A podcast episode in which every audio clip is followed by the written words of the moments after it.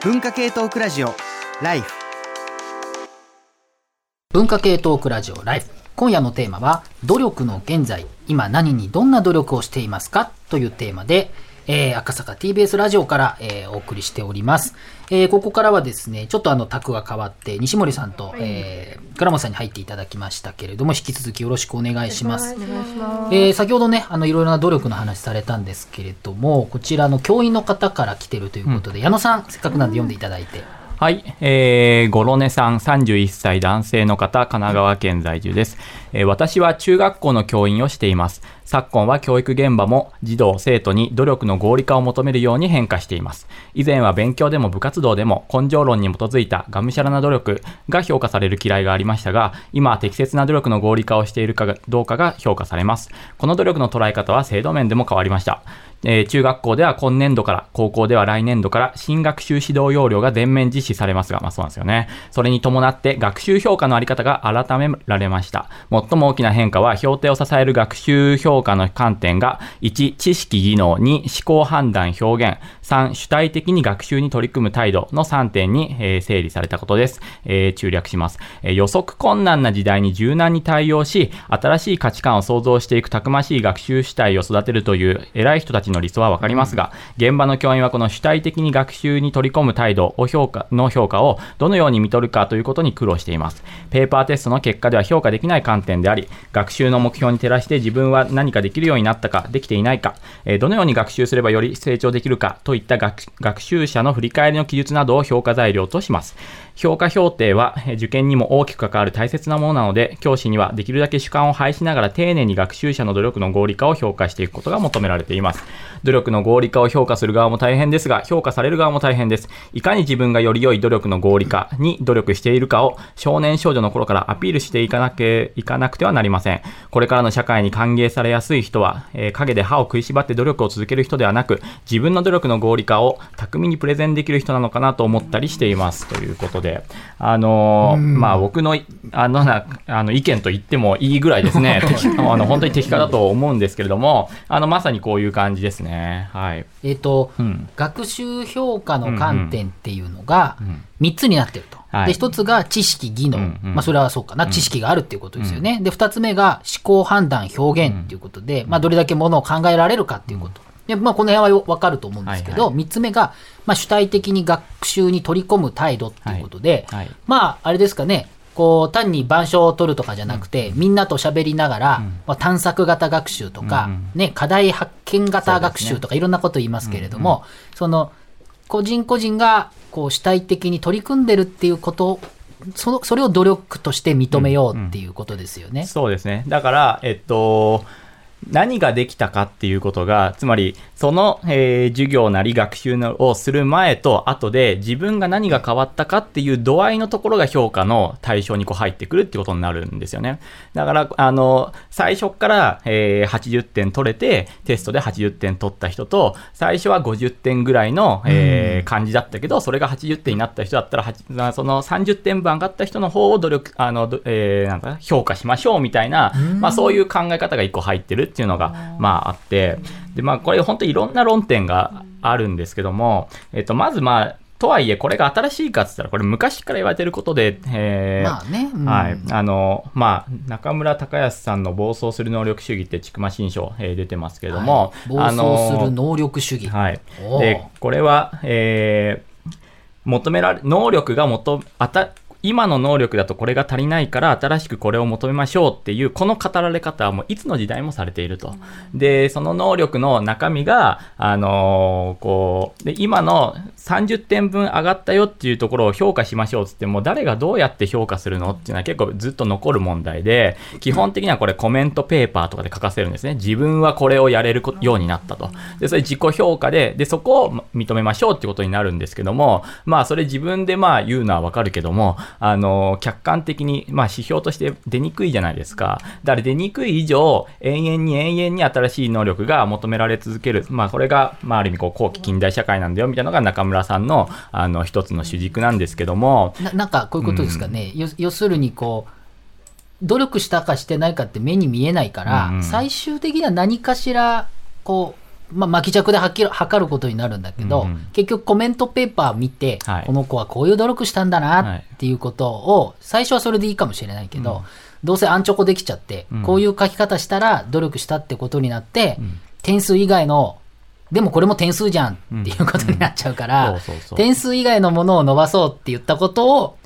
点数で評価するっていう矛盾が起きてるっていうことですよね。まあだから、あの、意図としては、それで学習意欲とかが上がるっていう、あの、学習意欲が上がってみんなが、それこそ主体的にってその能動性の言い換えですけど、能動的にいろんなことをできるようになるのが、まあいいじゃんっていうのがまあ意図としてあるんですけども、あの、やっぱり僕がすごい問題だなと思うのは、結局それ評価が、えーしかもまあ、あの、それこそ入試は残ってるわけで、メールにもあったように、入試は残ってるし、評価するのは教員だし、そこにはこう、非対称性があって、あの、で、こっちの方が、えー、なんていうんですかね、成績をつける側にあって、つけられる側にあるっていう中で、じゃあその主体性みたいなものを評価の訴状に上げた瞬間に、それはやっぱり単なるですね、えー、方法論になってしまう、テスあの、生徒からしたら、こういうこと書いときゃいいんじゃん的な、やっぱ話に、どうしてもなってきて、だで何かができたっていうのは、あの、いろんなね、こう条件の中でやるとは思うんですけど、それを最終的に個人の評価に落としていくっていう、あー制制度面にそこが残っている以上は、なかなかそれも、ううまくいってんのかなっていうのはちょっと疑問なところでなんすね。かどこまで行ってもいい子ちゃん競争になっちゃっていかに先生に気に入られるかとか、うん。100点取るのが全てだったら、どんなに先生に嫌われてても、100点取ったらよろしいかなって話になるんだけど逆に厳しいのは、100点取るっていう努力じゃダメですと。はいはい。はっきり言えばコミュ力とか、はいはいはい。みんなと仲良くやってるとかっていうのも含めて、評価にするよ。だったら、これだったら、あの、いろんな価値観からできるでしょってなるけど、ただ、本当はコミュ力とか、うまく先生にこ取り入れられるとか、そういうところでのまた勝負になっちゃうかはいおら、っしゃる通り。むしろ個人にとってやりやすいものを作ろうとしてるんだけれども、もっともっと個人がある種努力しなきゃいけないような現場に、言葉上とは全く違うことが起きてしまってるっていう感じなんですかね。という懸念はずっとありますね。うんあ、斉藤さんどうぞ。あの矢野君の話全くあのすごく面白かったんだけど入試がまさにそういうふうにやっぱり変わってきていて、まあ、能力あ暴走する能力主義にも書かれてたと思うけれど今ってあの私立大学は5割がもう一般入試じゃなくて、推薦だとかえ AO で入ってくるんだよね。そうするともういわゆる学力とは全然かん、まあかまあ、多少あるけれどむしろやっぱりどうどう自分を PR するかとかコミュニケーション能力をあるってことをアピールするかとか、まあ、そうそういうところでどどういう努力をしていいかよく分かんないようなものがその推薦とか栄養のあの物差しになっているんじゃないかなっていう気がするんだよね。それはその、例えば、今、こう、AI とかで、こう、会社の最後のプレゼンとかって、まあ、最後は違うけど、途中まで AI が入試とか、こう、あれですね、にえっと、入社試験とかってやったりするとかってありますけど、こう AI とかで一律にやろうとしても、やっぱりそこは難しくなるってことですかね。うんうんうん、そうですよねそうなってしまうってこと。であと多分やっぱそういうのって会社のなんかあのじ人事制度とかとも関係している気がして目標管理制度とかってよく言うじゃないですか、うんあれもやっぱり上司とその部下がきあの、まあ、部下がね自分でその目標みたいなのをつ作ってで上司となんか話し合いしながら今期の君の目標はこれだねみたいなそういうやっぱ主体性を育もうとするようなところがなんか入試とか学校の世界にまで落っこってきたのかなっていう印象が僕なんか。ありいやますけどね。ー、それなんか厳しいですよね。これを話に絡めて倉本さん。ちょうどこう西森さんに後でお聞きしたいと思ってたんですけど、うん。こう BTS ってうん。今こう韓国のうん。こうその K-POP とかアイドルって枠も離れて、うん。もう結構こうもう国際的なアーティストとして、ビルボードでね1位になったり、もうそういうふうにも認識されている存在だと思うんですけどもともと K-POP のアイドルって競争社会でものすごく激しいし もう努力を努力に努力を重ねて計算を積んでっていう世界だったはずなんだけれども今もうこう競争社会に疲弊することなくこう自分を認めようっていうモードになっているんですよね。うんでそれってこうなんでかなってことを多分西森さんとも多分これお話ししたいんですけれども、BTS ってもともとはそういう一生懸命うん研鑽に研鑽を積んで努力の成果をまあ見せるっていうまあ、韓国でアイドルでデビューするってだけでトップエリートなわけですよね。そうなんですよの。まあもちろんそれはベースにはあるんであるけれどもでも彼らは途中で意識的にこう路線を打ち出していったところがあって、それはその自分たち過去の自分たちを常に相対化してこうその過去の自分たちの過ちを乗り越えていきましょうっていう方向にいつからかすごくシフトしていて実際アルバムとかもこう前に出したアルバムをすごくこうメタ化して乗り越えていくようなっていうスタイルでどんどん出していったんですよ。こうかかつ過去の自分たちをサンプリングするみたいなこう方向に行ったりとかしてでそれがある種こうあのシステムの中でこう物差しを当てられた状態ではなくって、うん。まあ、自分たちでそのなんていうのかある種あの決められたゲームから降りて、うん。こう自分がその努力した成果じゃないけれどもそれを自分たちの物差しで測れるようにっていうふうにこうゲームのなんていうのかな。まあ、ゲームのルールをそのものを変えていくっていう。っていうそのスタイルがもしかしたら支持されてるのかなってちらっと思って。まあ、西森さん、ちょっとね、あの、うん。打ち合わせというか、前段階でもそういう話されてたと思うんですけど、はいそうなんです。その点どうでしょう？そうですね。なんかあのちょっとまあちょっとその論点ももっと持ってたんですけどまた違うことをちょっと本とか読んで思ったのは、うんうん実は、えー、と今それまで BTS がこうトップにトップにというか、まああのえー、とメジャーになる前の K-POP の世界っていうのは、うん。実はその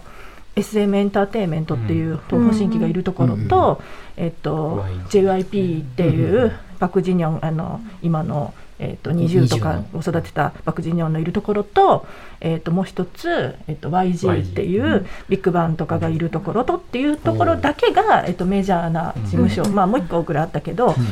でそこからしかトップアイドルは出ないと私たちが k p o p を2010年前後にやってた時は思ってたんです、うん。それ以外のところから出るアイドルは、なんか歌番組のなんかちょっと最初の方に出てきてなんかそのシーズンだけはなんとなくそのその三大事務所の似たようなことをやって追いかけているようなグループっていうのがた。くさんいてその人たちがそのそれを超えることはないと思ってたんですよ。でもあのそうそうビッグヒットエンターテインメントっていうのはそのプロデューサーのパン・シヒョクが、うん。えっと、どっから出てる？どこどこのどっかの、えっと、ごめんなさいねちゃんと調べた。あのそういう三大事務所の中の、えっと、作曲家とかそういう人だったの人が独立して作ったところでその後発の事務所がそんなに大きいアイドルができるなんてもう私は本当にびっくりしたんですよ。そうなった時に。でそれはなんでかって考えるとなななんか大きいグループが作られたんですか？ビッグヒ BTS がット、うんあビッグヒット。BTS がそのビッグヒットっていうそうまあ、ある意味こう新興レーベルが出たことの衝撃がやっぱすごかったっていう話です。でごめん全然知らない。BTS って新興なんだ。そうそう、う。んあレーベル自体は。そうごめんなさい。あのーそういうことなのねそういう、えっと常識としてだからその 財閥企業しか勝たないみたいなのそうそう。とこう重なるようなところがあったんですよ。はい。実際韓国のねその世界ってこう軍閥とか財閥の力がすごく強くそうですよね。サムスン今だって映画会社だってやっぱり一番大きいところが一番いい映画を作ってるみたいなところがまあまだあるのでやっぱりそういうのは残ってるんですけど、えっと、それが、えっと、なぜ一番になってなんかそのめめきめきとこう頭角を表したかって考えると、えっと、他の大きな事務所はやっぱりその努力の世界ですよね。えっと、先輩たちがもう実績を作っているので、その中の訓練生練習生になって、その中の努力と競争にさえ勝てば、えっと、その上から、えっと、グループが結成されて、先輩たちと同じように活躍できるっていう、えー努力のそのなんていうの？報われ方のうん。うん。筋道が確実にあるけれど、えーうん。新興の事務所っていうのは努力を重ねても、うん。そのやっぱり大きなところではないからテレビに出られないとかそういう、えっと、壁はいはい。が超えられない壁みたいなね。あるあったんですよね。うんうん。っていうことはやっぱり今までの努力と同じことをしてていたのではやっぱりうん勝てないうん。というところがあるからこそ BTS が何か違うものを見出せられたのではないかっていう。ところが、すごく、まあ、引きな例言っちゃうと、うん。いわゆるテレビが強かった日本の中で、うんうん。YouTuber っていう人たちが出てきて、うんうんうん。全く違うやり方の努力をしてみたところ、うん。まあ、テレビ全然ハッキングして、むしろテレビが今 YouTube を追いかけている状態になっているっていう感じで、まあ、どこまでいけるかわかんないけれども、うんうん。随分、まあ、影響が強くなってきたっていうところがあって、まあ、BTS なんかはもう飛び抜けて、もうちょっと韓国どころか、うん。世界の中でものすごい注目される、まあ、大きい存在にうんなったわけですよね。はい、だからそこで言うとやっぱり他の事務所の人たちが技術とか楽曲とかが、おあの劣っているわけではないんですよ、全然。なのになぜそこだけがアメリカに行って認められるかっていうと、やっぱりなんかそのメッセージ性みたいなものをか確実に明確に出しているっていうことがないと、やっぱり一つその世界に認められるみたいなことはないので、それでいうと日本でいうと、まあ、アイドルはまだそういうのを出してないけれど例えば大坂なおみさんとかが発してるそうね。そうそういう。ものがある人がやっぱり、うん。あのそこでの認められ方になるし、ある種その実はその BTS もアメリカ社会においてはマイノリティでもあるわけで、そこをマイノリティであると結構認めた上でのメッセージを出したりとかまたするわけじゃないですか自主そうですよね。結構、大坂なおみっても本当にルール、ルールチェンジャーなのでうんう、んものすごい批判があるのはありながら、あれをやったのがすごいと思うんですよね。だから、多分、これ BTS がすごいのは、うん。その今までのやってるルールと違うルールを作ってっていうところにすごい力があって、それがなかなか日本ではまだできてないですね。だから、倉本さんがおっしゃった話は、俺は SMAP の話だなってずっと思ってね、うん。頑張りましょうの伏線が回収されなかったなと思いながら聞いたんですけど、要するになんかこう、プロフェッショナルな、あの、あ、ジャニーズ内だけの話ですけどね、えープロフェッショナルな振る舞いから、もうちょいアマチュアリズム的な、あの、もうちょい多様的な、あの、ゆ魅力みたいなのを打ち出して、で、これでもパフォーマンスレベルの話で、で、韓国は韓国で、えっ、と、市場が韓国の中に日本ほどないから、まあ最初からアメリカとか、えーそうですね。国外を、まあ、あの視野に入れてるわけじゃないですか。で、その時に実力主義の世界に基本的にはななってるわけですよね。だから、あのー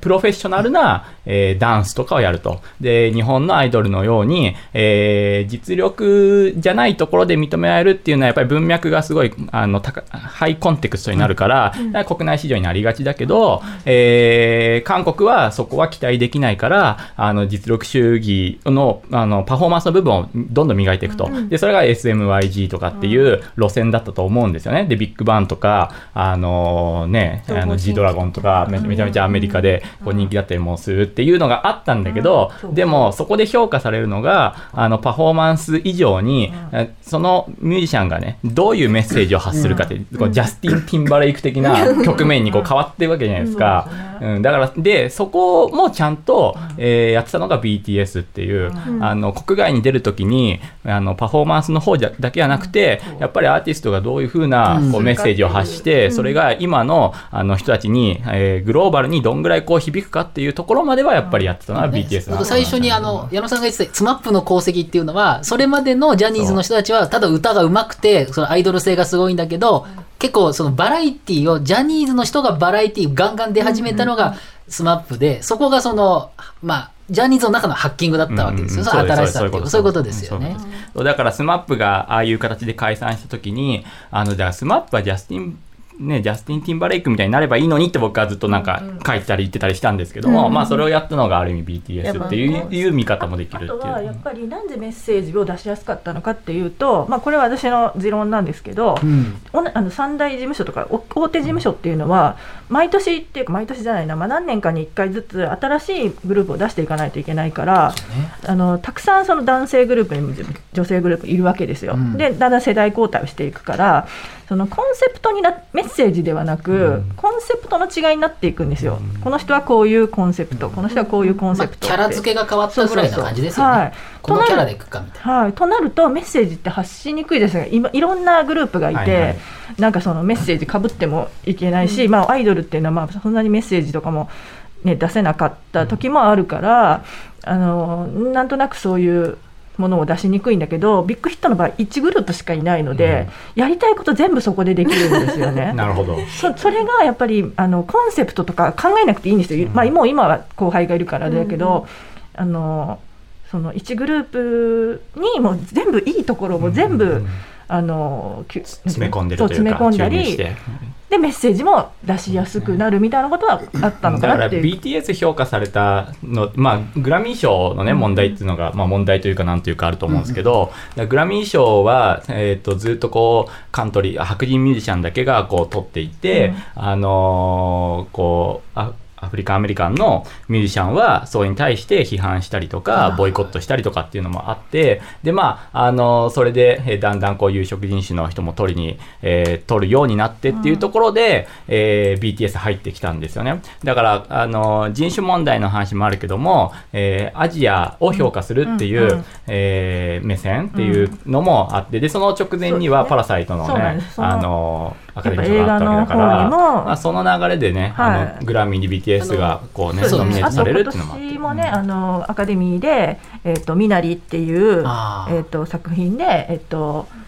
えっと助演女優賞も取ってたりとかするので、でも結構その時も割とそのなんていうのかな取れて嬉しいですっていうんではなくてユン・ヨジョンさんっていう、うんうん。あのミナリのおばあちゃん役の人が取ったんですけどそのなんか多分日本の人だったらすごいもう嬉しいですって終わると思うんですけどやっぱりそのなんていうのかな人種とかそういう壁とかその圧力とかを感じるような質問とかがあればもうどんどんそのなんかちゃちゃんと名前を発音してくれみたいなことを言ったんですよね。あの覚えてないとなんか間違えたりとか、えっ、とそういうところがあるともうそう一区一なんかはみたいな あのちゃんとその、うんうんそれおかしくないみたいなことをまあ言えるというかまあなんそうやってやっぱり。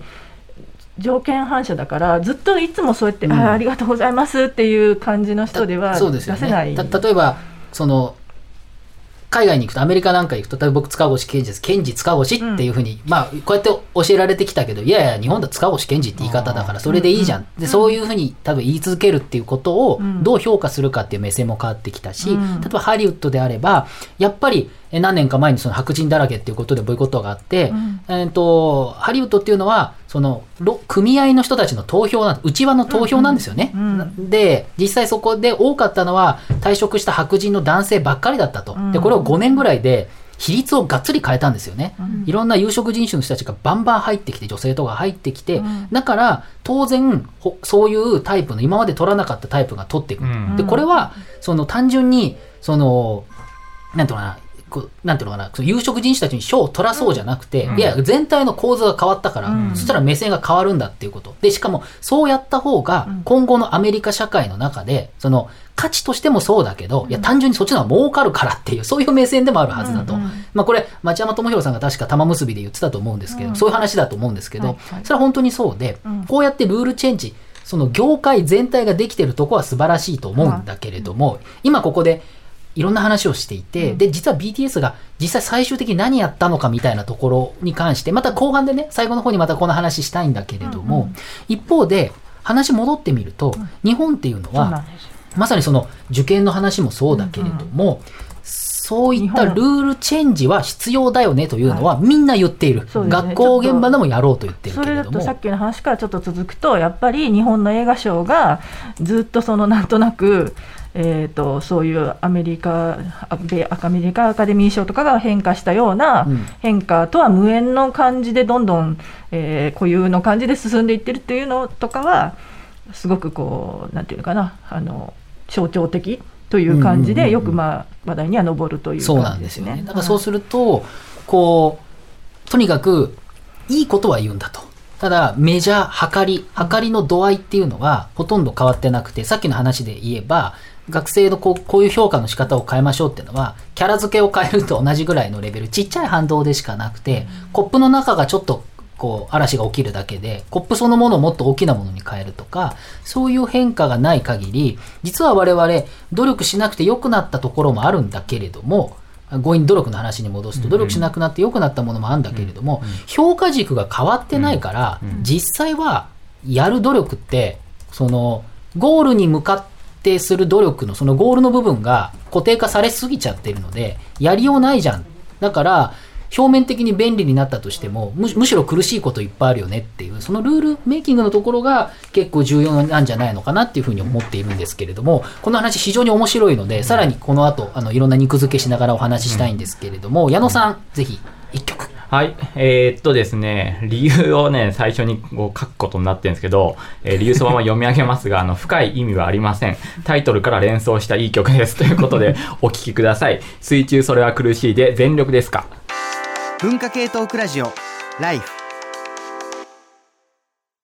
ハノーンオアシズの大久保佳代子です大久保佳代子とラブブララブは恋愛友情性浮気不倫マッチングアプリ不倫デート不倫のお悩みメールをいただいて私が無責任に答えております。大久保佳代子とラブブララブは毎週土曜日夕方5時頃更新。みんな一人だけど一人じゃないよ。大久保佳代子とラブブララブ。